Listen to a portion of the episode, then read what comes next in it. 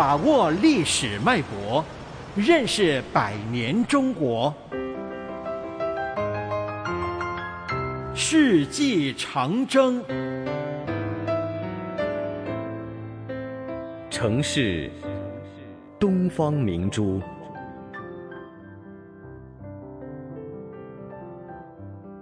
黄浦江上，汽笛长鸣的新式轮船，紧挨着船头画着两只大眼睛，扯着褐色破帆的旧木船。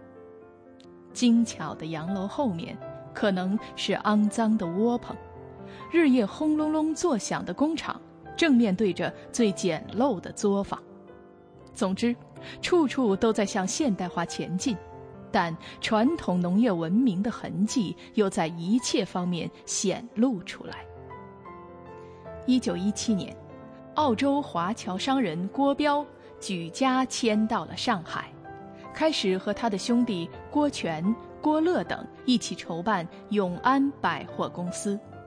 一年后，带有英国风格的永安百货大楼在南京路矗立起来，开业当日就顾客盈门。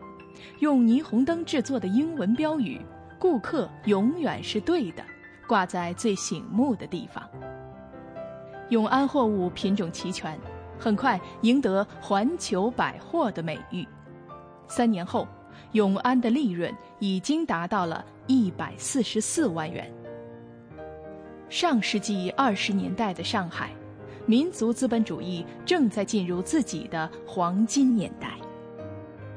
第一次世界大战中，西方国家无暇东顾，民族资本家在艰险的环境中创立了一大批优质的工业产品，挫败称霸一时的同类洋货，中国的民族工商业得到空前的发展。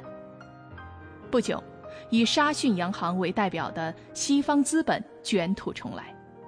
上世纪二十年代末至三十年代初。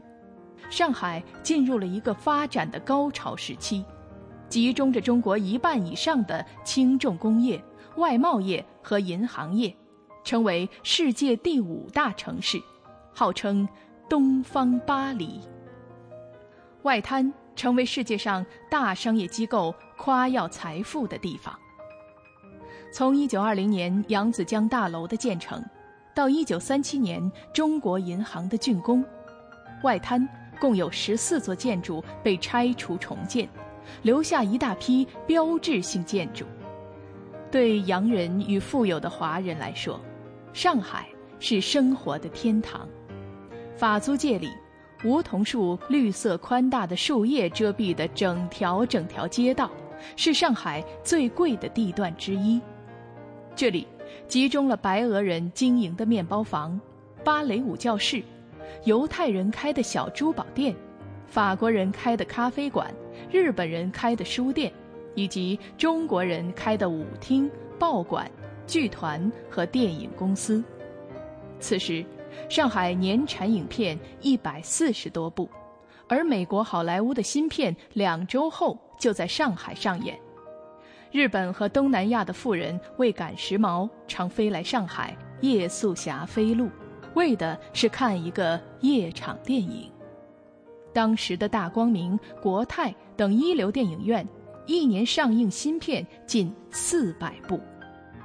但是畸形繁华的背后，却是普通百姓极度贫困的生活。一九二九年，上海市有近二十九万产业工人，男工平均月工资仅十七元。而女工工资只有男工的百分之六十。一九三二年，一二八事变后，日本侵华战争日益扩大，上海民族工商业的黄金年代在硝烟中宣告结束。六十年后，上海再次以炫目的身姿引起世界的惊叹。浦东开发开放。为长江三角洲、长江流域提供了连接世界的新桥梁，并带动上海经济的高速发展。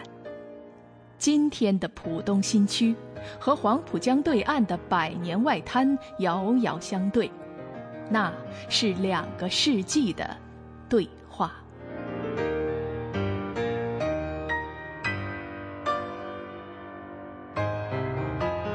世纪长征世纪长征系列活动筹备委员会香港电台普通话台全力推动教育局全力支持。